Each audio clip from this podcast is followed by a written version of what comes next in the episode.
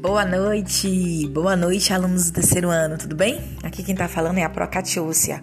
Hoje o nosso estudo vai ser baseado aí na audição de alguns podcasts, tá? Um episódio inteirinho aí, né? Com alguns segmentos falando sobre as funções oxigenadas. A hoje, entre elas, será a aldeído, acetona e o ácido carboxílico, tá? Lembrem-se que nós já começamos a fazer o estudo dessas funções oxigenadas e hoje daremos andamento ao estudo dessas essas funções, ok? Ah, a gente, será que em algum momento você já parou para se perguntar por que, que a acetona consegue remover o esmalte da unha e a água não?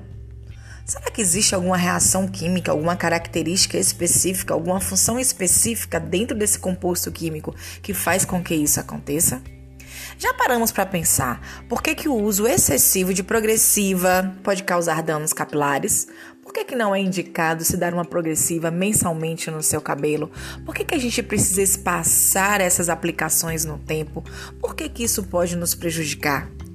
Além disso, já paramos para pensar em algum momento por que, que as picadas de abelha e de formiga doem tanto? E por que algumas pessoas até mesmo podem vir à morte se forem alérgicas a essas picadas? Bem, essas perguntas, todas elas aí, têm a ver com o nosso dia a dia, é verdade. E também tem a ver com o estudo dessas funções oxigenadas que darão, daremos início hoje, ok? E é isso que nós vamos estar falando a partir de agora. Nesse momento, eu quero que a gente pense no grupo da cetona. E aí, para pensar no grupo da cetona, nós vamos pensar na acetona, ou melhor falando, na propanona, tá?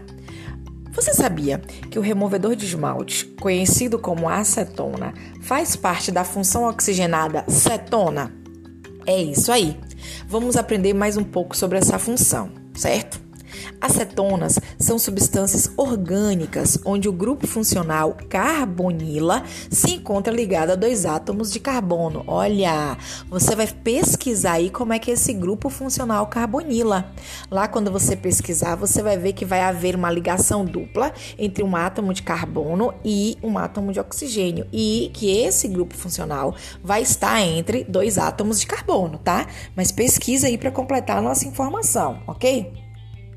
A acetona, que na verdade possui a nomenclatura oficial de propanona, é a principal cetona do uso comercial, pois, além de ser usada como removedora de esmaltes de unhas, ela também é muito utilizada como solvente de tintas, vernizes, esmaltes, bem como na extração de óleos de sementes vegetais, né? A propanona, não se esqueçam, toda vez que eu estiver falando de propanona, eu estou falando da acetona, que é uma das principais funções do grupo cetona, né? Se apresenta como um líquido de odor agradável e se dissolve tanto em água como em solventes orgânicos, ok? Então, nesse primeiro podcast, a gente falou sobre algumas curiosidades e sobre o grupo funcional da cetona e, no caso particular, da propanona, tá bom? Segue aí e aí a gente vai escutar o nosso próximo episódio que vai estar tá falando sobre os aldeídos e os ácidos carboxílicos. Até, até daqui a pouco, hein?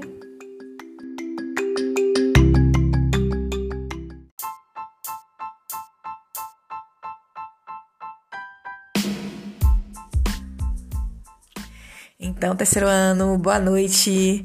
Para dar continuidade aí, algumas informações importantes sobre as nossas funções oxigenadas, agora eu vou fazer uma pergunta a vocês. Alguns podem responder que sim, outros podem responder que não. A pergunta é: tem aldeído no seu cabelo? Ué, como assim? Se eu ainda não sei o que é aldeído, né? Você sabia que o formol presente nas progressivas é um tipo de aldeído? Opa, agora talvez eu saiba responder, professora. Se eu já dei progressiva ou se eu dou progressiva no meu cabelo, é possível que tenha aldeído. Por quê? Porque o formol que está presente nas progressivas é um tipo de aldeído, ou seja, é um tipo de função orgânica ok? Conhecido também como metanal, o formol é uma substância orgânica que apresenta em sua estrutura um átomo de carbono ligado a um oxigênio e a dois hidrogênios. Sempre, sempre, sempre. Um átomo de carbono ligado a um oxigênio e também ligado a dois hidrogênios. Aí você vai lá, Completa a nossa informação em áudio e pesquisa lá, tá? A estrutura do metanal. Quando você olhar lá a estrutura do metanal, você vai ver o que, é o tal formol, tá certo?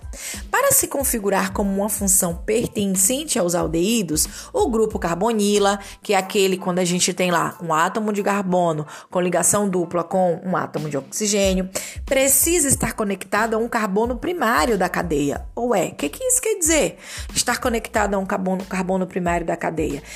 Na prática, isso quer dizer que esse grupo aí, que é a nossa carbonila, sempre vem, sempre vai aparecer pra gente numa extremidade, ok?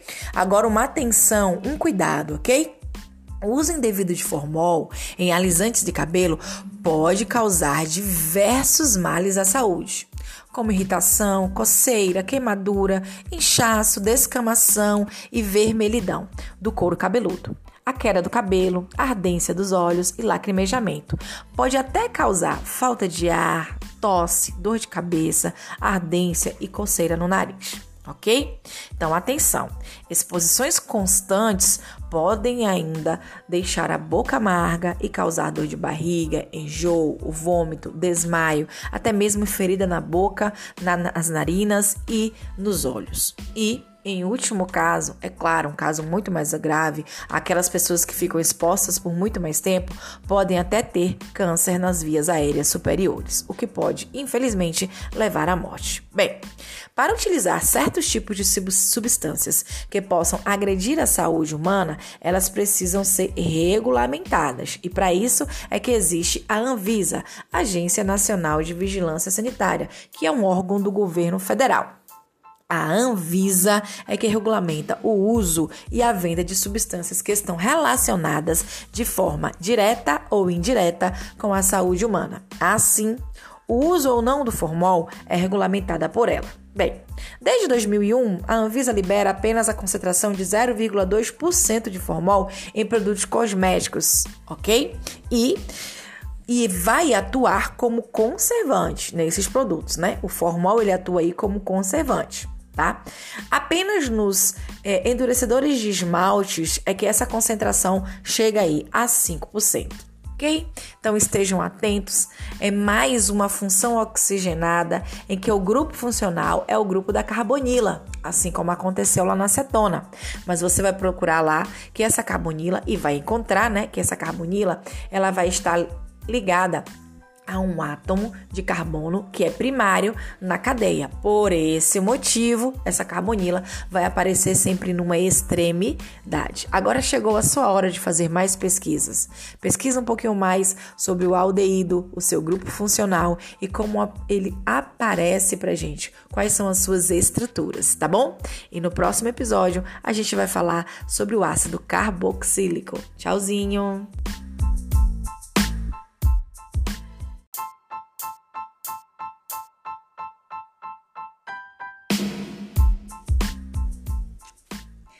E aí, pessoal, vamos continuar?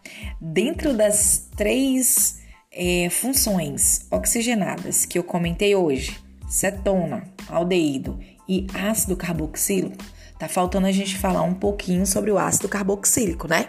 Então vamos lá. Vamos pensar da seguinte forma: uma curiosidade. Você sabia que contém ácido na picada de uma formiga? Sério? Verdade.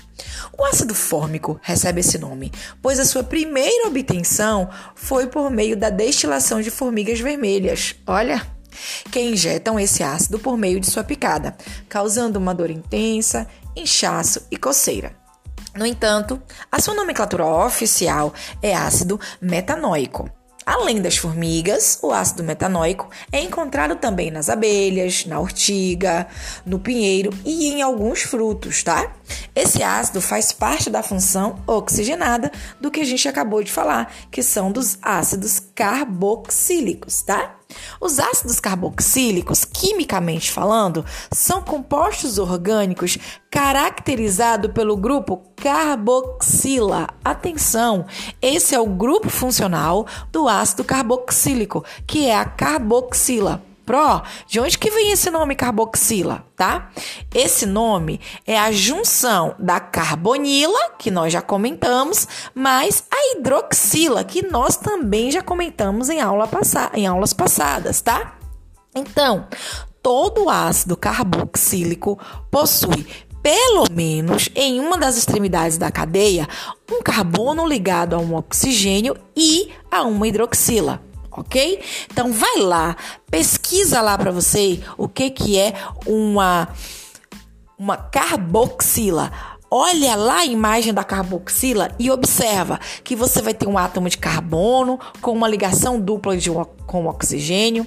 De um lado você vai ter o hidrogênio e ligado a esse carbono em uma outra extremidade você vai ter exatamente aquilo que a gente chama de hidroxila, que é o OH, tá? E aí você vai ter a carbonila mais a hidroxila, que é o que vai caracterizar o ácido carboxílico, ok? Então observem, cada uma das funções que nós vimos terá um grupo funcional. Vimos o grupo da carbonila e agora nós estamos vendo o grupo da carboxila. Observe que a diferença lá entre uma cetona e um aldeído vai ser o posicionamento em que a carbonila vai estar, né? Necessariamente no aldeído, a carbonila vai aparecer numa extremidade. E lá na acetona, necessariamente vai estar entre dois átomos de carbono. Então estejamos atentos a essas características. Não se esqueça, isso daqui é para a gente começar os nossos estudos. Você também é dono, é proprietário da sua aprendizagem. E aí agora chegou o seu momento de pesquisar um pouco mais, tá bom? Pesquise e logo depois resolva a atividade que vai estar disponível para vocês. A primeira atividade é a atividade inicial, porque ainda temos muito que estudar sobre essas funções oxigenadas. Um cheiro para todos e tchau, tchau.